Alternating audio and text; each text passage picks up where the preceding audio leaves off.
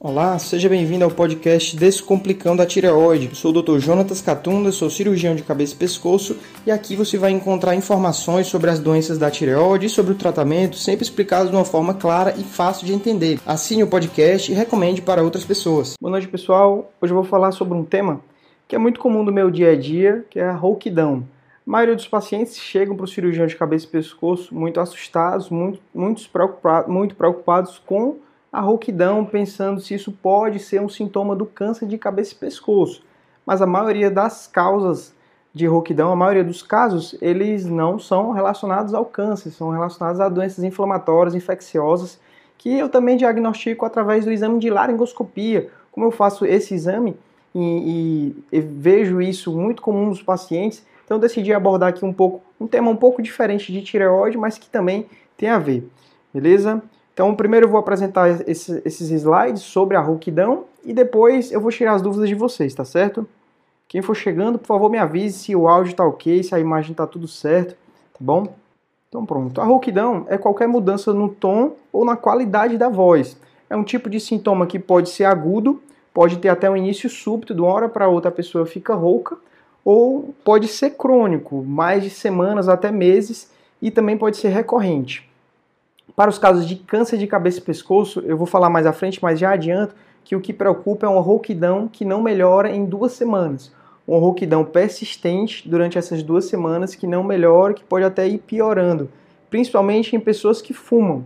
Esses são os, os dois casos juntos, né? o cigarro e uma rouquidão que não melhora, são sinais de alarme de que isso pode ser um câncer de laringe. E aí deve ser avaliado através do exame de laringoscopia para ver se é mesmo câncer ou não. Então, as causas elas podem ser estruturais, que são os nódulos, pólipos, cistos, tumores, lesões que acometem alguma estrutura da laringe, principalmente as cordas vocais, as pregas vocais, ou pode ser uma causa não estrutural, seria uma causa neurológica, por exemplo, uma paralisia do nervo laringeu recorrente, ou mesmo uma causa psicológica, às vezes a pessoa tem um estresse agudo, tem um nervosismo muito grande, e aí a função das pregas vocais não funciona, elas meio que travam e a pessoa pode perder a voz em algum momento súbito de estresse. As causas mais comuns são as inflamatórias e infecciosas. A mais comum delas é a laringite. As laringites, as inflamações da laringe, que fazem meio com que as cordas vocais fiquem edemaciadas, isso pode provocar alteração na voz, porque elas não vão vibrar da forma correta. Né? Outra causa muito comum são os nódulos vocais, os calos. É, eu vou mostrar mais à frente, mas as cordas vocais elas funcionam da seguinte forma: quando a pessoa respira, elas abrem para o ar passar. Quando a pessoa fala, as cordas vocais elas se aproximam, né? A pessoa respira e aí há a vibração da mucosa das cordas vocais.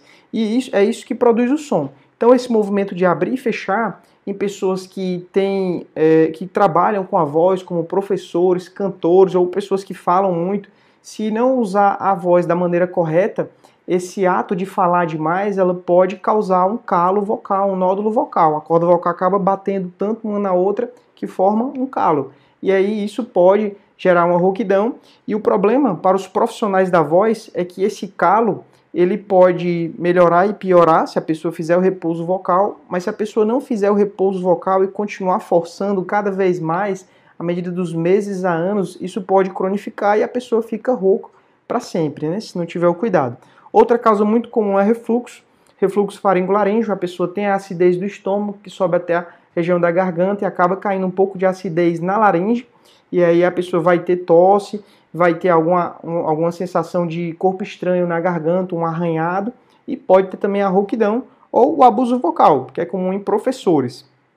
Aqui eu vou mostrar alguns vídeos, deixa eu só dar uma pausa, ver aqui quem está me assistindo se está tudo ok.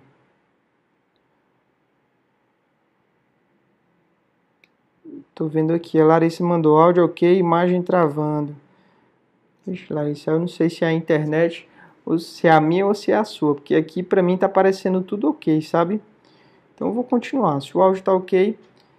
É, então aqui é uma imagem da laringe, tá certo? As cordas vocais são essas, esse branquinho aqui e vocês estão vendo uma seta apontando para um nódulo.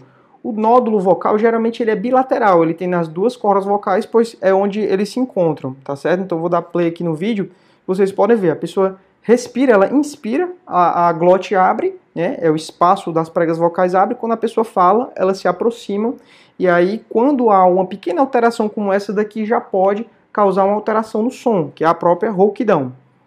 É, os nódulos vocais, quando eles aparecem, aqui é um outro caso, essa seta aqui está errada, deixa eu deletar.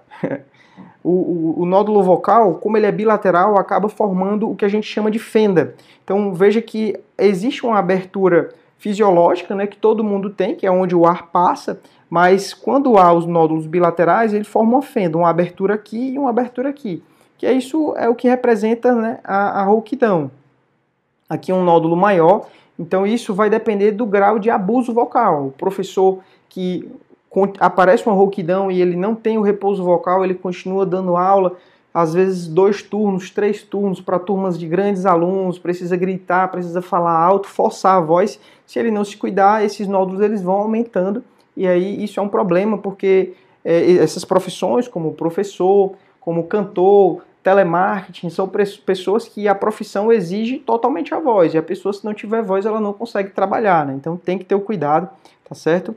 É, aqui outro vídeo, vou mostrar um pólipo. Pólipo também é uma lesão relacionada ao fonotrauma, quer dizer, um uso incorreto da voz, uma pessoa falou demais, ou deu um grito, forçou a voz, e aí a, ocorre um microsangramento na corda vocal, aquilo gera um hematoma e aquilo desencadeia um processo cicatricial. Então a imagem, é, esse pólipo aqui já é um pólipo bem grande, mas você vê uma lesão pediculada, uma lesão que fica meio que entrando e saindo na glote, né? E isso daqui causa uma alteração bem proeminente na voz, a pessoa fica realmente com uma rouquidão bem desconfortável. Né? E esse, esse caso aqui é caso de cirurgia. Os pólipos geralmente há necessidade de você fazer a retirada de um pólipo como esse daqui. Os nódulos vocais não. O tratamento muitas vezes é o repouso vocal e o acompanhamento com o fonoaudiólogo, né? Outra alteração, vou mostrar aqui um vídeo para vocês, para vocês verem o que aparece no refluxo. Então, não sei se eu consigo explicar. Exatamente onde a seta está mostrando agora é a região mais posterior, né? a região mais para trás do corpo, que é onde está vindo o alimento. Então, quando a pessoa tem refluxo, o que acontece? Essa mucosa fica edemaciada e fica com hiperemia, fica avermelhado, que é o, são sinais indiretos do refluxo. Né? A gente não tem como dizer com certeza que a pessoa tem refluxo, mas a gente vê que está edemaciado, que está um pouco inchado, e que se a pessoa já tem os sintomas do refluxo e tem esse achado na laringoscopia, realmente confirma e aí ela tem que fazer o tratamento com gasto, né, ou com otorrino. Né? Eu não trato isso, eu sou cirurgião de cabeça e pescoço, eu trato os casos de câncer, os casos de câncer de tireoide, mas é muito comum no meu dia a dia ver casos assim. Outra doença da laringe que também pode causar rouquidão é o cisto. O cisto é uma lesão que geralmente é unilateral em apenas uma das cordas vocais, é um acúmulo de uma secreção que isso causa rouquidão e pode ser necessário cirurgia. Já aqui é, é bem mais comum no meu dia a dia, é, às vezes a gente encontra um paciente que fez a cirurgia da tireoide e houve lesão da corda vocal, ou por invasão do tumor, ou mesmo por um bócio muito grande e acabou tendo muita manipulação na corda vocal, o paciente fica com uma paralisia de prego vocal. Então aqui é um videozinho, vocês vão ver que o lado de cá, a corda vocal ela não se move, né? Então você viu as outras laringoscopias, o movimento é simétrico, mas aqui a gente só vê uma corda vocal se mexendo. Então, é, no começo, a paciente pode apresentar já uma rouquidão, mas é, ao longo das semanas ou até meses após a cirurgia, com o tratamento de fonoterapia, a corda vocal do outro lado, ela compensa, ela consegue encostar na corda vocal que está paralisada e aí você não vê nenhuma abertura aqui, não tem uma fenda, né? Então essa pessoa, essa paciente não tem nenhum prejuízo, mesmo tendo uma paralisia de um lado. O organismo se adapta. Então, Rouquidão mais de 15 dias. Em pessoas que fumam, são sinais de alarme, principalmente se a pessoa tiver dor ao engolir, tiver engasgos frequentes, dificuldade para respirar, ou até algum caroço no pescoço. Esses são sinais de alarme do câncer de laringe. Esses casos devem procurar um cirurgião de cabeça e pescoço ou já procurar fazer o exame de laringoscopia com uma certa urgência para avaliar melhor se tem algum tumor, se tem alguma lesão. Medidas para evitar lesões da laringe, isso todo mundo sabe, mas é importante reforçar, né? Não fumar, o cigarro é um dos piores hábitos para a laringe, e inclusive é o principal fator de risco para o câncer de laringe. Evitar bebidas alcoólicas, ter uma alimentação saudável, sempre buscando evitar problemas gastos, como a gastrite, como o refluxo, pois o refluxo, como vocês viram na imagem, né, afeta a laringe, a acidez que vem lá do estômago consegue subir irritar a laringe, causar alteração na mucosa. Beber bastante água, uma recomendação para os professores e profissionais da voz, ter sempre uma garrafa de água por perto, ficar constantemente ingerindo água para hidratar a garganta e evitar o esforço, o ressecamento, né? É, evitar esforços vocais, gritar ou falar muito alto, falar forte por muito tempo. E o cuidado principal, se tiver com a rouquidão, pare de falar, faça o repouso vocal para evitar que essa lesão piore, que essa rouquidão piore. E realizar exercícios vocais. A, a, a, corda vocal ela tem vários músculos, então funciona da mesma forma que um atleta. Quando vai se exercitar, ele tem que fazer um aquecimento. O ideal é que o, o profissional da voz faça um aquecimento para evitar que tenha qualquer lesão. Beleza, pessoal? Então, é, agora vamos para a parte das dúvidas. Maria José mandou aqui. É, Olá, boa noite. Tenho hipotireoidismo, tem dias que parece ter um bolo e me incomoda muito.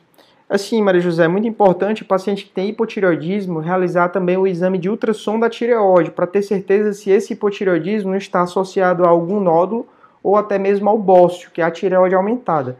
Se a tireoide estiver aumentada, ela pode causar esses sintomas de bolo, sensação de dificuldade de engolir. Mas o que é muito comum, a gente observa bastante aos pacientes que sabem que tem alguma doença da tireoide, às vezes a ansiedade, o nervosismo faz com, faz com que as pessoas sintam essa sensação de desconforto, quando na verdade não tem nada, é só mesmo do psicológico. Então é importante ser avaliado por um médico para saber qual é a causa, né, qual é o motivo desse problema. Acontece às vezes até em pacientes que acabam de descobrir um nódulo ou um cisto na tireoide minúsculo, tamanho de um grão de arroz, mas a pessoa não sentia nada. E quando ela descobriu, é que começa a sentir todos aqueles sintomas e às vezes é algo bem real para a pessoa, realmente, né? um desconforto grande, tudo gerado por excesso de ansiedade. É um problema mais da mente do que da própria tireoide em si. Então tem que ser avaliado pelo médico, tá certo? Maria Aparecida mandou aqui. É normal inflamar a garganta após ter tirado toda a tireoide, nódulos? é, não tem relação, assim.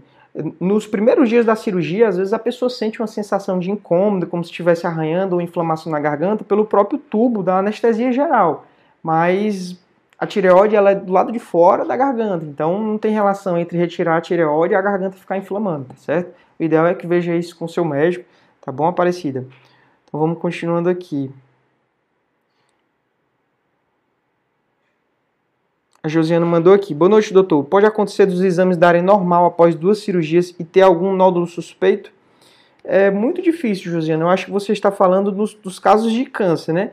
Porque, assim, é, nos casos que não é câncer, nos casos de doença benigna, não existe o risco da doença voltar. Às vezes pode a pessoa ter que fazer duas cirurgias, faz uma parcial de um lado, depois totaliza, retira o outro lado da tireoide, mas nos casos de câncer, por exemplo, faz uma tireoidectomia e depois um esvaziamento, os exames eles são é, bem acurados, né? A dosagem de tireoglobulina, PCI e ultrassom, se vierem negativos, não deve ter nada.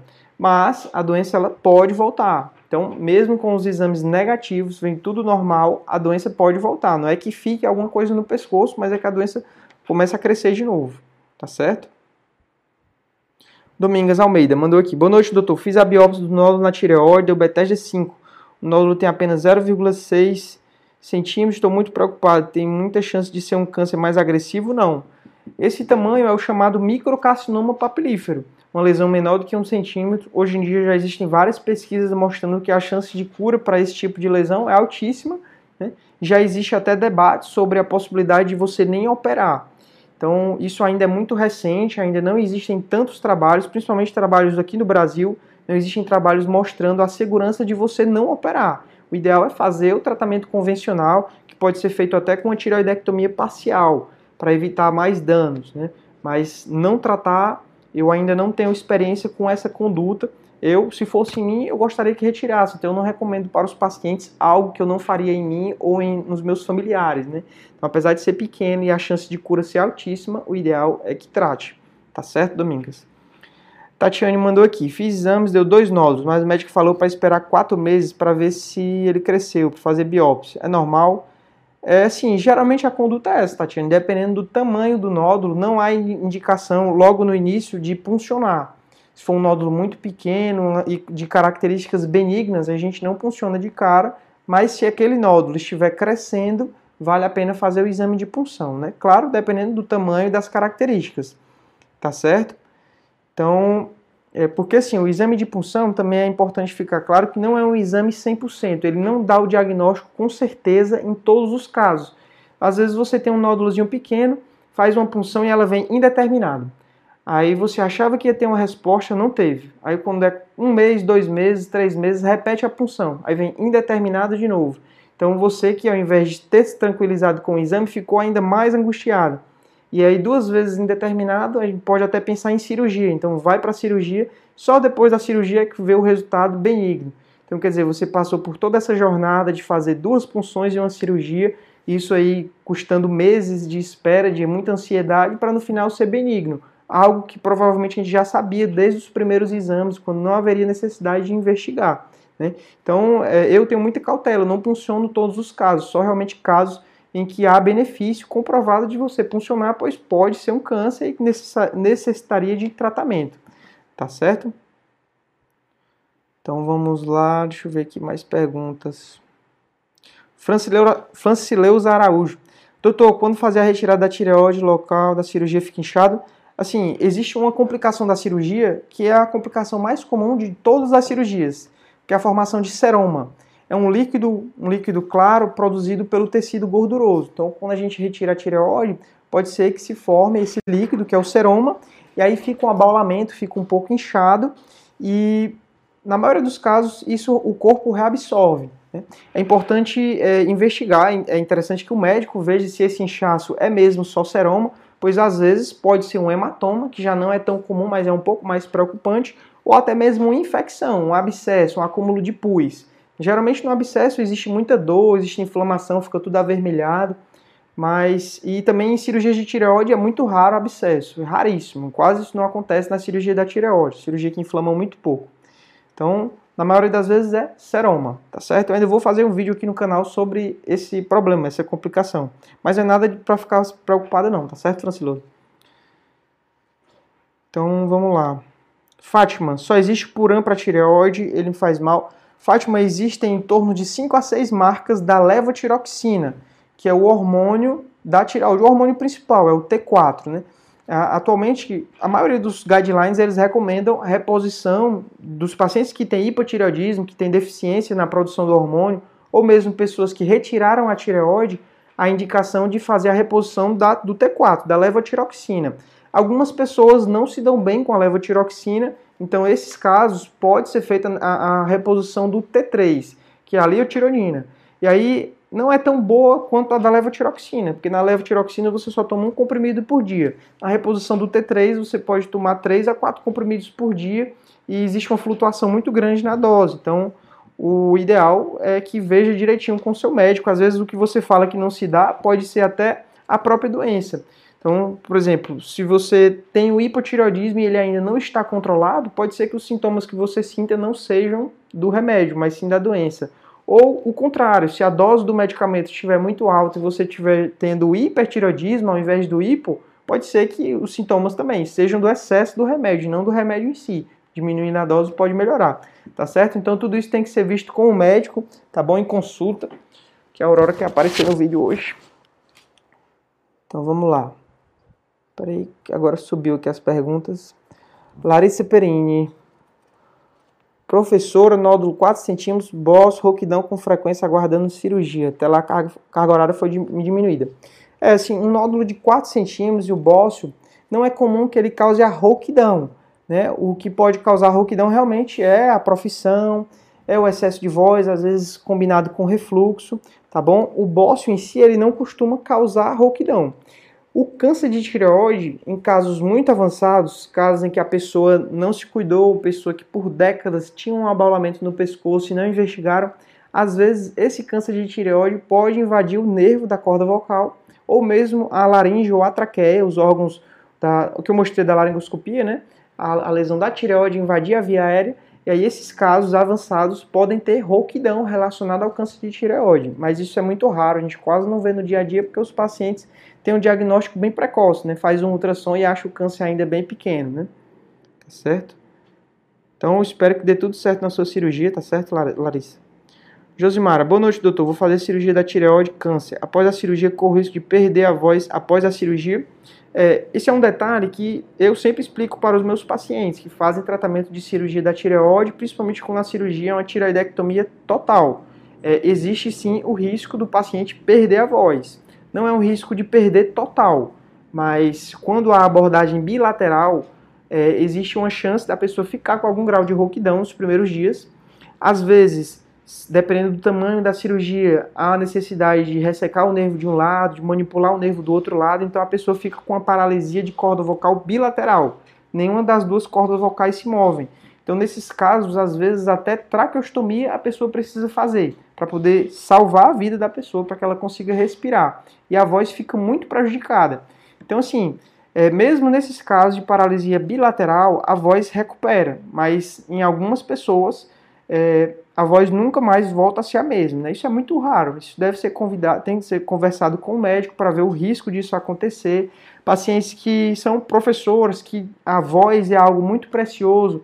Isso, a cirurgia deve ter todo um cuidado especial para preservar os nervos da laringe, tá certo? Não só o laringeu recorrente, mas o laringeu superior. Professores, cantores, profissionais comerciantes que trabalham muito com a voz, a cirurgia da tireoide deve ser com muito cuidado, tá certo? Adriana mandou aqui: Estou com um cisto bem grande, meu líquido, tem como fazer punção? Tem. Geralmente, cisto da tireoide volumoso, existe a possibilidade, de, igual o exame de punção, guiado por ultrassom, você coloca uma agulha e aspira, e aí manda esse material para biópsia para confirmar que era benigno e consegue esvaziar o cisto e aliviar os sintomas, às vezes até evitar uma cirurgia, tá bom? Terezinha de Camargo. Boa... Opa, peraí que sumi aqui. Boa noite, eu fiz ontem o exame de punção, ficou roxo, entrou agulha. O que eu posso fazer para desaparecer o hematoma? Geralmente, Terezinha, o próprio tempo vai resolver, tá certo? O que ajuda é massagem. Existem algumas pomadas para diminuir o hematoma, compressa de gelo, mas é algo que, mesmo se você não fizer nada, vai desaparecer. Então não há motivo para preocupação, tá certo? Jamile Santos. Minha mãe tem nódulo benigno nas cordas vocais. Pode virar maligno? Fez punção há uns 5 anos atrás. Então vamos lá, Jamile, é, é assim, tem que tomar muito cuidado para não misturar as doenças. Nódulo na corda vocal, ele é por dentro da laringe, então dificilmente a gente funciona porque você não consegue colocar uma agulha nele atravessando aqui da pele, né? É até perigoso você atravessar e a pessoa ter uma falta de ar os nódulos das cordas vocais, eles só são avaliados por biópsia, por, é um exame com anestesia geral, que a pessoa fica entubada, você vai lá e tira um pedacinho, tá certo? O nódulo talvez seja da tireoide, né? Nódulo na laringe, nódulo na corda vocal é uma doença totalmente benigna, na maioria dos casos, né? A gente se preocupa em quem fuma, quem tem mais 50, 60 anos, um nódulo que não desaparece, que está crescendo, uma ferida na laringe, né? Nesses casos pode ser o câncer e aí precisa biopsiar, mas na maioria dos casos é o nódulo benigno relacionado ao esforço vocal, tá bom? E a diferença entre doença benigna e maligna na laringoscopia é bem característica, é muito difícil você deixar passar uma lesão que parece ser um câncer uma lesão que não parece ser um câncer, tá bom? Pessoal, já estou passando de 20 minutos, já está ficando um vídeo bem extenso, então eu vou começar a interromper por aqui, tá bom? Eu vou só dar uma olhadinha aqui se tem alguma pergunta muito interessante para a gente responder, e aí quem eu não respondi fica para semana que vem para a gente tirar as dúvidas de vocês, tá bom? Toda quarta, nesse mesmo horário. A Vânia mandou aqui, doutor, é verdade, depois da retirada da tireoide a mulher volta a menstruar normal de novo? É uma resposta bem rápida. A tireoide não tem tanta relação com o ciclo menstrual a pessoa tomar os remédios direitinho e controlar a parte hormonal da tireoide, pode ser que a parte menstrual fique regular. Mas geralmente é, alterações do ciclo menstrual têm muito mais relação com as doenças do ovário, tá certo? Ovários micropolicísticos e outras doenças. Então isso tem que ser visto em consulta com ginecologista, tá certo? Então é isso, pessoal. vou interromper por aqui. Semana que vem, nesse mesmo horário, beleza? E é isso. Não se esqueça de deixar o like para me ajudar esse vídeo a, aparecer para maior quantidade de pessoas, tá bom? Se inscrever no canal, compartilhar esse vídeo com as pessoas, professores, cantores, operadores de telemarketing, comerciantes, pessoas que trabalham muito com a voz, que às vezes as pessoas não conhecem essas informações e acabam não se cuidando e aí deixam uma, uma lesão progredir muito mais, né? Beleza? Então é isso. Muito obrigado e até semana que vem. E esse foi mais um episódio do podcast. Se você gostou, não esqueça de se inscrever no podcast, pois muitas pessoas escutam o podcast, mas não assinam. É, assine para você sempre receber as notificações de quando surgir um novo episódio. É isso aí, até o próximo.